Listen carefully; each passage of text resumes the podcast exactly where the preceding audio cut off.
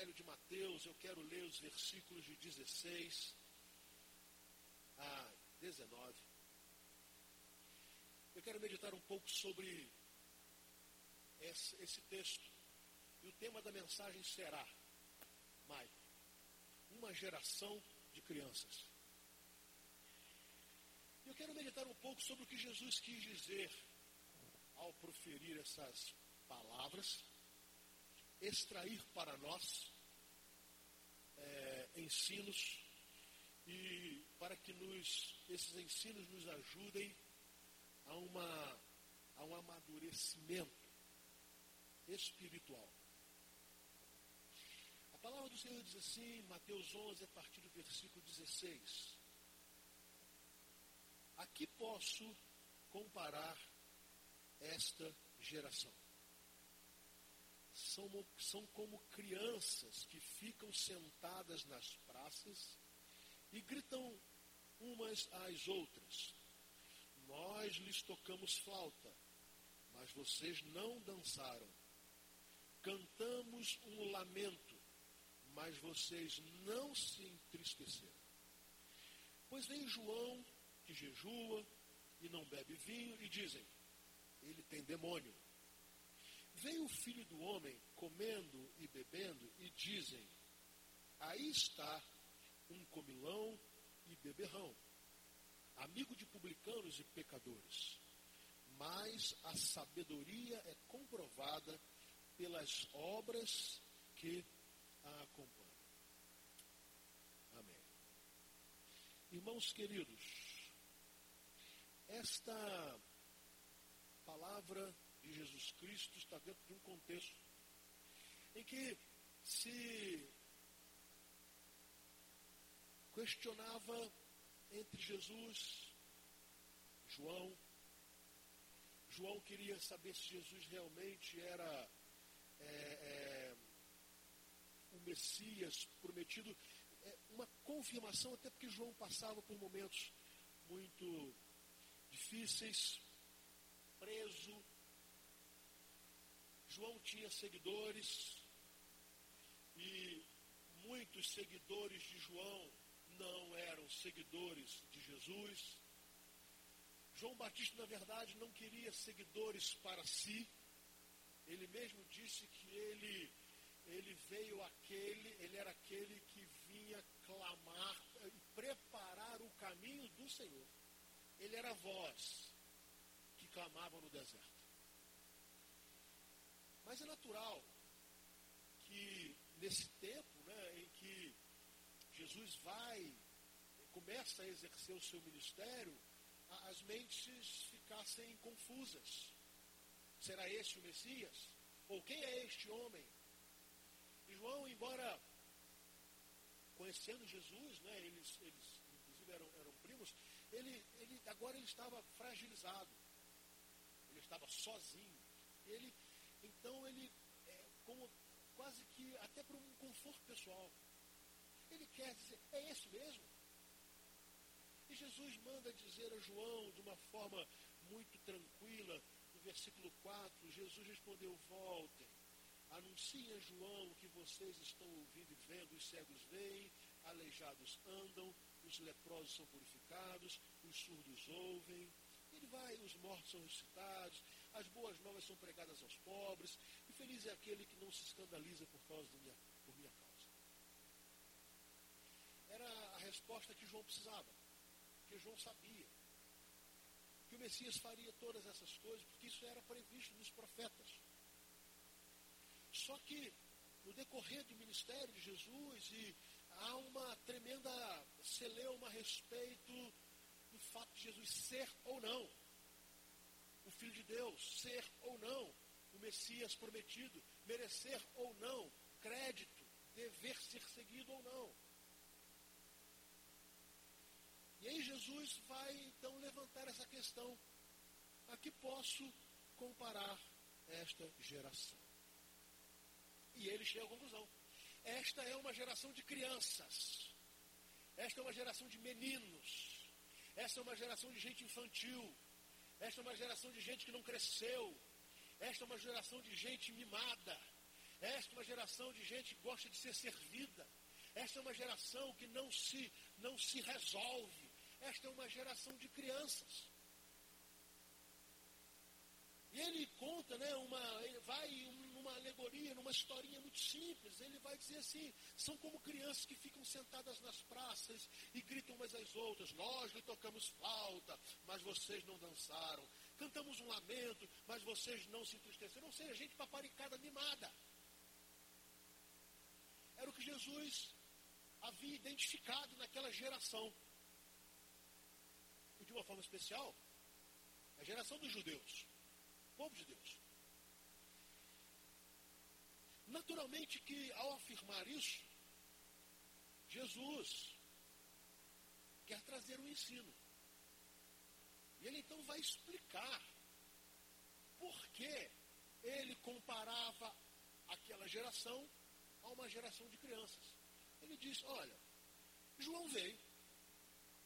E João jejua, João não bebe vinho. E aí vocês dizem, ele tem demônio. Porque João era um cara esquisito. Né? João tinha vestes diferentes de todo mundo. João vivia no deserto. João comia é, gafanhoto e mel silvestre. João é um cara esquisito. Então, para muitos, ele era um endemoniado. Ele era um homem possuído, ele era um próprio demônio. Aí Jesus fala, eu vim. Eu sou uma pessoa extremamente diferente, sociável. Eu vou a festas, eu como, eu me sinto com as pessoas, eu, eu trato com todo mundo. E aí vocês também não estão satisfeitos. E aí vocês dizem, ah, esse não tem demônio. Mas esse é um comilão, um beberrão, amigo de publicanos e pecadores. Ou seja, uma geração insatisfeita, uma geração sem nenhuma convicção, uma geração mimada. Analisando esse texto e pensando na nossa geração, não vejo nada diferente disso. Aliás, nós estamos vivendo um tempo em que as pessoas se tornam eternas crianças. E eu vou dar alguns exemplos.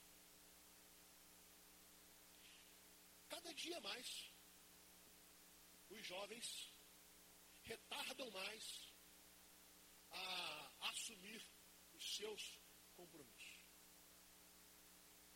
É, é, já é estatístico que hoje o grande número de filhos de 25, 28, 30, 35 anos que ainda moram com os pais. O que, que é isso? Uma geração de crianças.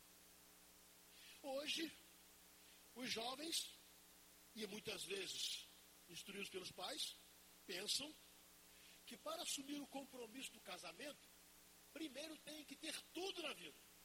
Então tem que ter todos os cursos, ele tem que ter ah, o ensino médio, o ensino superior, o mestrado, e isso. Aí ele tem que ter já a casa pronta, e ele tem que ganhar muito bem, e ele tem que ter investimento, aí depois casa. Aí sabe quando casa? Lá geração de crianças. Porque deveriam ter coragem assim, nós nos amamos, nós confiamos em Deus, nós vamos construir as nossas vidas. Juntos. O que ajudaria muito a evitar o pecado entre os solteiros. Mas uma geração de crianças. Nós, pais, também deixamos de amadurecer. Algumas vezes, ah, homens e mulheres que se casam e se tornam eternos dependentes dos pais, ainda que casados. Há homens que não conseguem assumir a responsabilidade do lar. Não conseguem. Não têm maturidade nem atitude para isso. Há mulheres que ainda dependem totalmente de tudo, de todos os conselhos de todo, da mãe e abrindo mão da sua responsabilidade de agora uma mulher casada, tem um lar, que tem filhos. E se, é assim, se teve filhos, tem capacidade de cuidar. Nós somos uma geração em que estamos ensinando as nossas crianças a serem mimadas, paparicadas, ninguém pode tocar. Por isso os professores estão sofrendo nas escolas, eles não podem nada. As crianças podem tudo. Os professores não podem nada. E ai do professor que exercer a sua autoridade. Vai lá, pai e mãe, defender a rebeldia de um filho. É a nossa geração. Nós somos uma geração que não aprendemos ou não quisemos aprender o valor da autoridade, respeito, de maridos que respeitem suas esposas, de esposas que respeitem seus maridos, de filhos que respeitem seus pais e, e que sejam submissos aos mesmos. Nós somos uma geração de crianças. Que se a música que nós tocamos, todo mundo não dançar, então fazemos beicinho, nos revoltamos, zangamos e tal, e vamos embora. Jesus falou isso. A que posso comparar esta geração.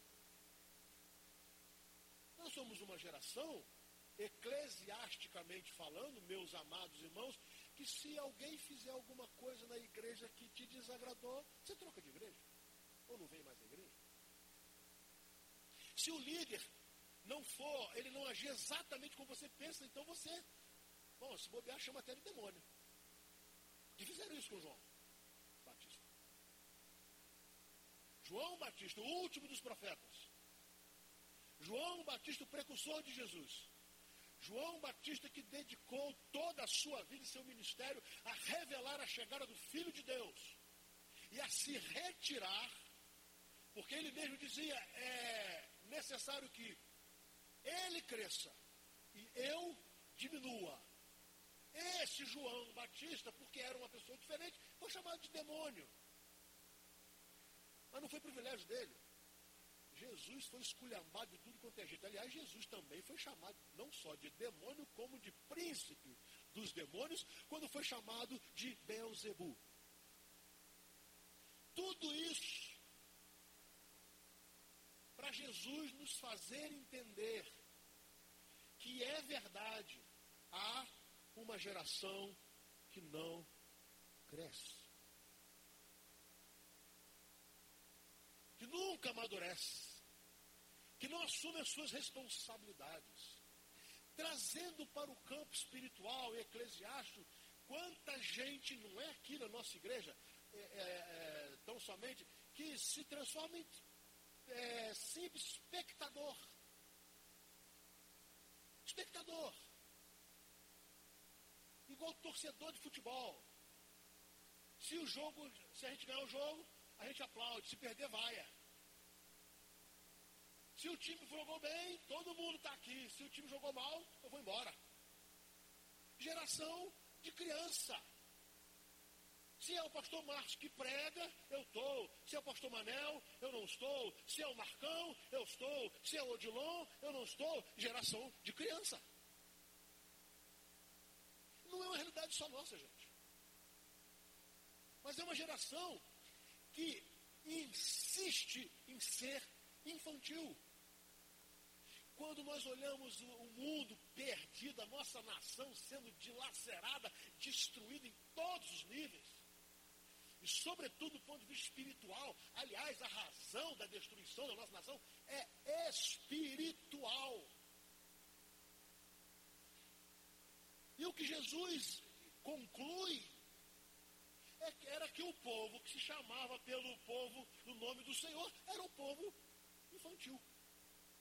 Ah, esse esquisitão de João só pode ter demônio. O cara vive jejuando, o cara não toma um vinho com a gente, o cara não vai à festa, o cara vive no deserto, o cara é esquisito, ele só pode ter um demônio.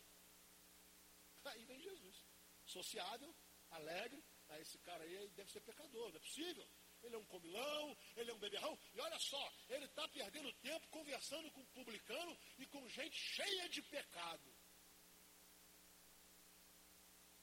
É, uma geração cristã infantil é uma geração que não quer se envolver com pecadores para ganhá-los para Jesus. Aí, quando se envolve, é para se tornar um deles. Meus amados, como está a minha família e a sua família? Onde está a maturidade espiritual da nossa casa? Onde está a maturidade de servos, homem e mulher, marido e mulher, servos de Deus? Onde está a maturidade do casal que pode dizer, é nós e a nossa casa servimos ao Senhor? Geração de criança que quer viver a vida pelo lado do que é bom, do prazer, de, da, da autossatisfação. Mas não é essa a realidade da vida e nunca será a realidade dos crentes. Nunca, gente. Nunca será. Porque sempre em toda a história se exigiu do povo de Deus a maturidade para entender as incompreensões, as injustiças, as zombarias, as perseguições.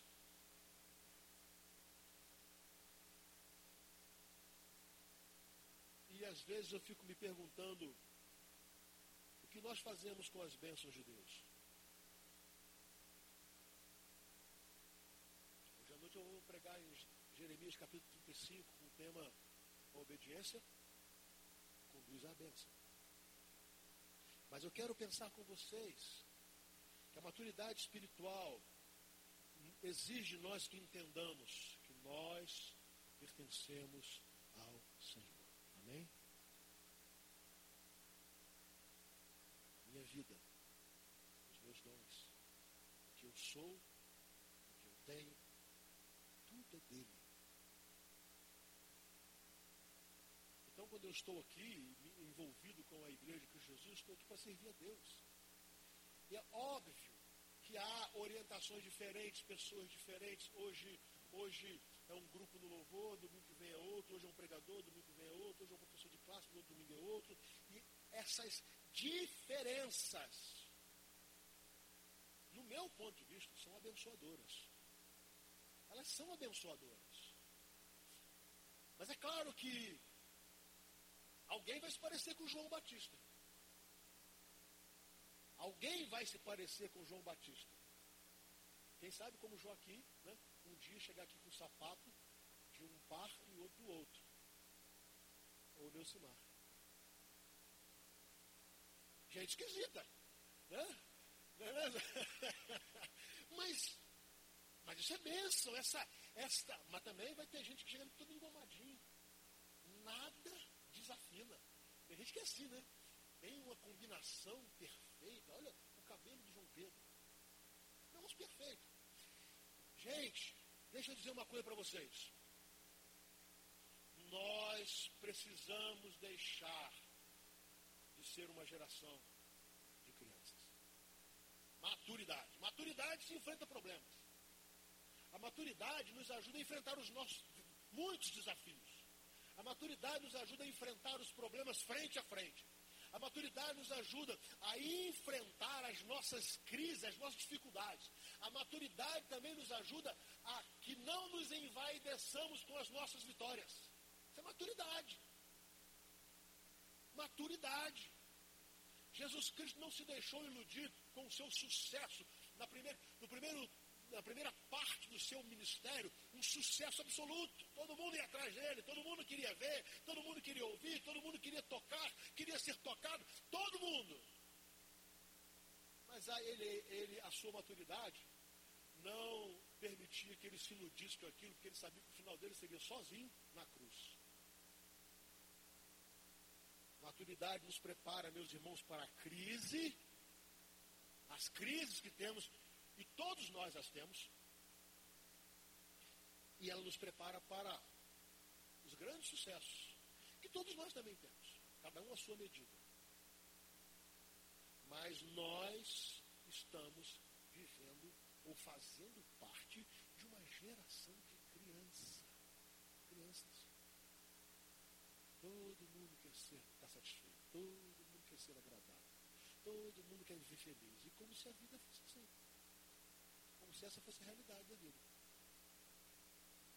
Até as crianças chegam um dia elas descobrem que o sapatinho que elas colocam na árvore de Natal, quem coloca o presente ali frente não é o Papai Noel, até elas.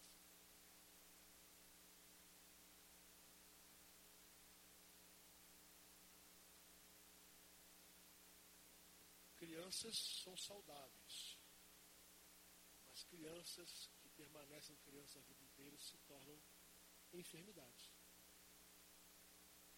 deficiências, óbvio, especialidades.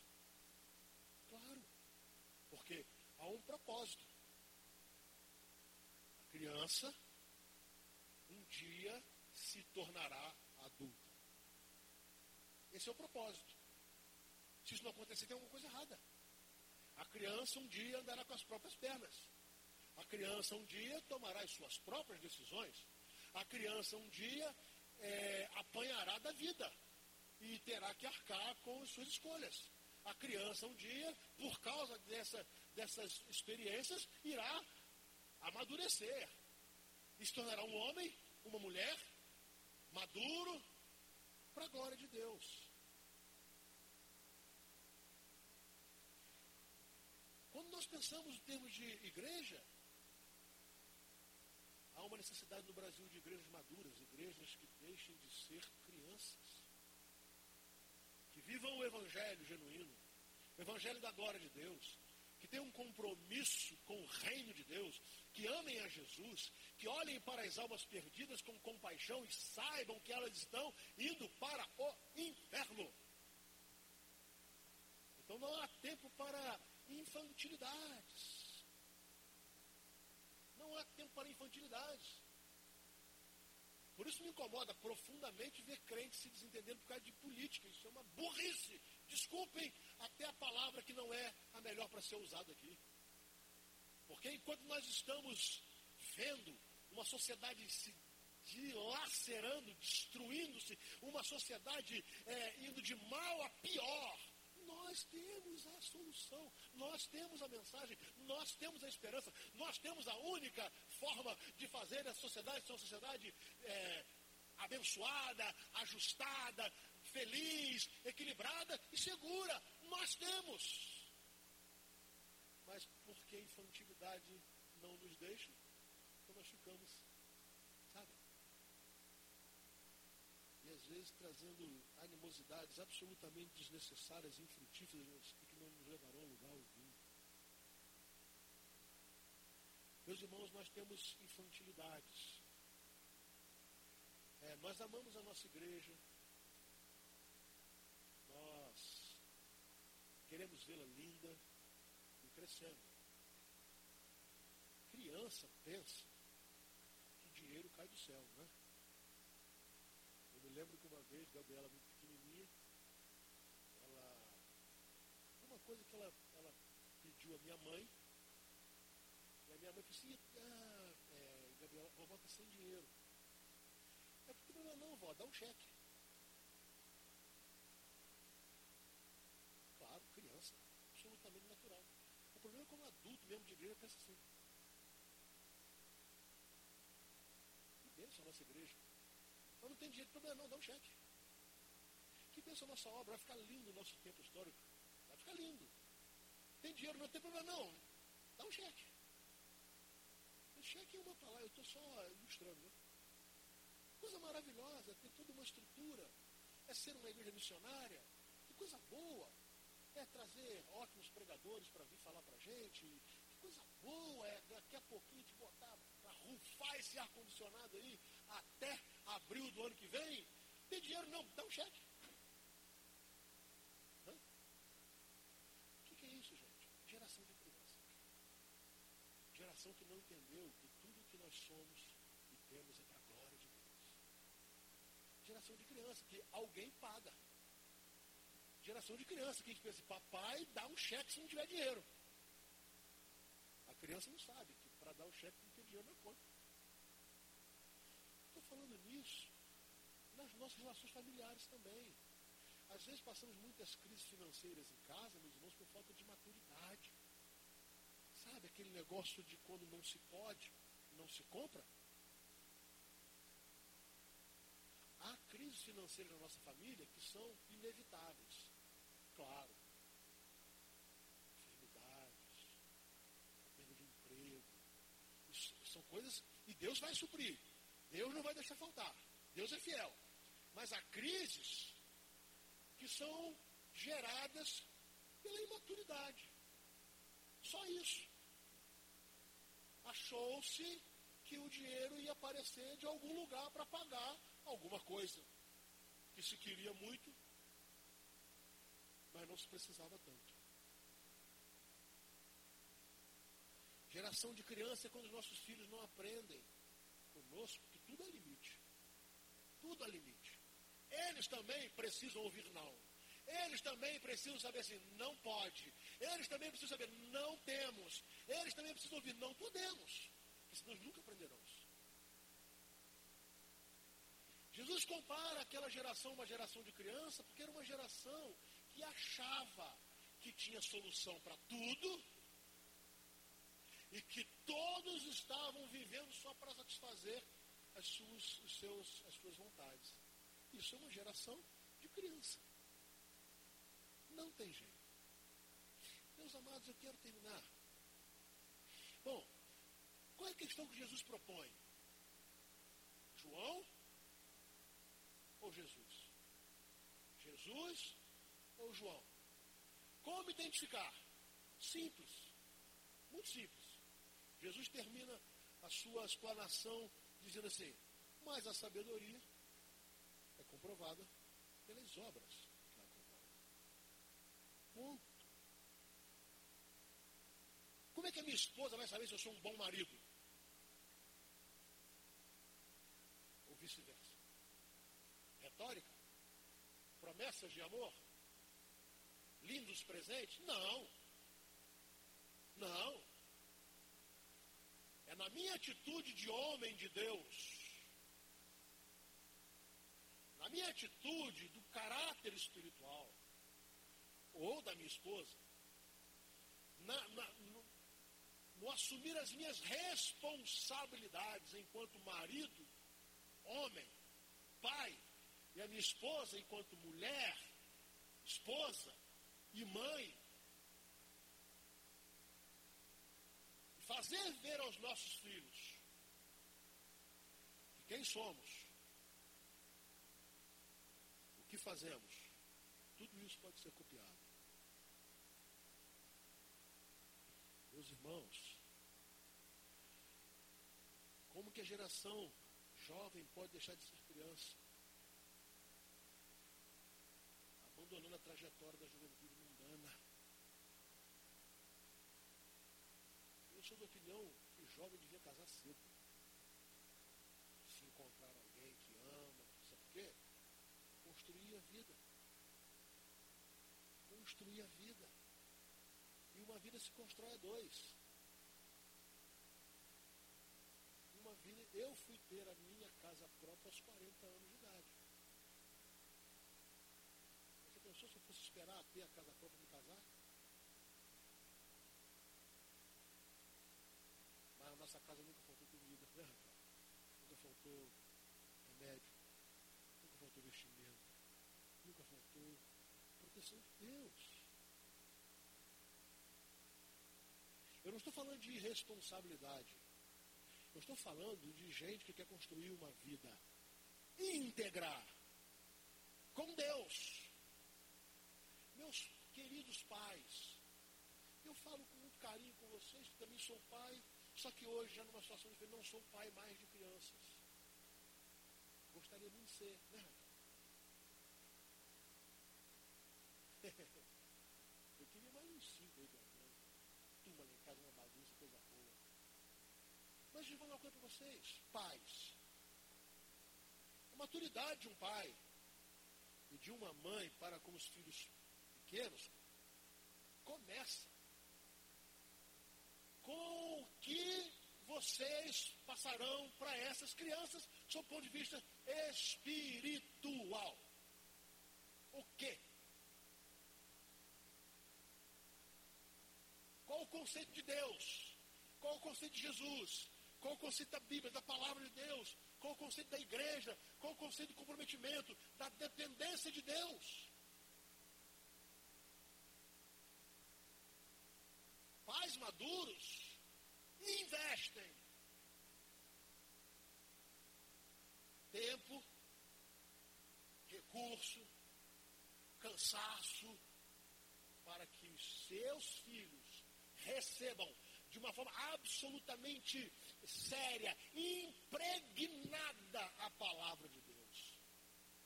Porque depois que seus filhos crescerem, meu amigo, eles vão cair e vão enfrentar um mundão perdido. Não tem jeito.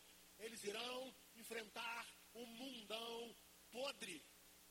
Não tem como ficar com os nossos filhos dentro de casa, guardadinho com a gente a vida inteira, não é verdade? Nem seria saudável. Não tem como. Então, quando nós, preparamos os nossos filhos para a vida, e aí nós queremos preparar os nossos filhos para a vida. Eles têm o melhor ensino, eles têm a melhor cultura, e tudo isso salutar. Eles têm a melhor saúde, mas nós achamos que podemos desleixar com a formação espiritual quando eles caírem no mundo carnal e perdido, onde estará a base? O que eles terão aprendido? O que terá ficado? Para que eles possam enfrentar, e mesmo que balancem, que caiam, mas que o alicerce não seja destruído. Cuidado, pai e mãe, com isso. Não tenho tempo para investir na vida espiritual dos meus filhos. Não tenho tempo para estar na igreja com eles. Não tenho tempo. Cuidado! Porque pode chegar um dia que você ore e chore diante de Deus para que eles estejam na igreja com você. Ele não irá mais querer. De que adianta ganhar o mundo inteiro e dar o mundo inteiro para os nossos filhos? Se perdemos a alma deles. E eu estou falando de questão de maturidade. O que é mais importante? Amados, uma geração de crianças. É uma geração que não se desenvolve. É minha oração. É que nós, primeira igreja batista de Pádua, sejamos uma geração madura e que ajude as nossas crianças, aos adolescentes, a que eles tenham próprio de sua fase, de sua etapa. Claro, nós vamos ter é, diferenças e elas são boas. Vai ter gente comendo mel silvestre e, e, e gafanhoto. Vai ter gente na festa.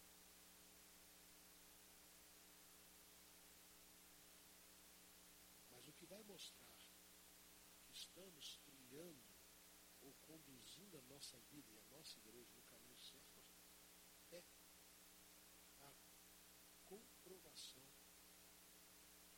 das obras que estivermos fazendo. A minha oração é que nós possamos ter para nós, para mim, como homem, como pessoa, para minha família, e para minha vida espiritual, para minha igreja, a minha sincera oração. E talvez essa podia, é, pudesse ser a sua oração também, está registrada no capítulo 90 do livro de Salmos, lá no último versículo, versículo 17. Eu queria que você lesse, e quem sabe lesse em casa, lesse na sua devocional, lesse com seu esposo, com a sua esposa. O salmista termina o Salmo 91 dizendo assim: Esteja sobre nós a bondade do nosso Deus soberano. Concilia, consolida para nós a obra de nossas mãos. Consolida a obra de nossas mãos. Amém? As nossas obras. Antes de qualquer coisa, elas precisam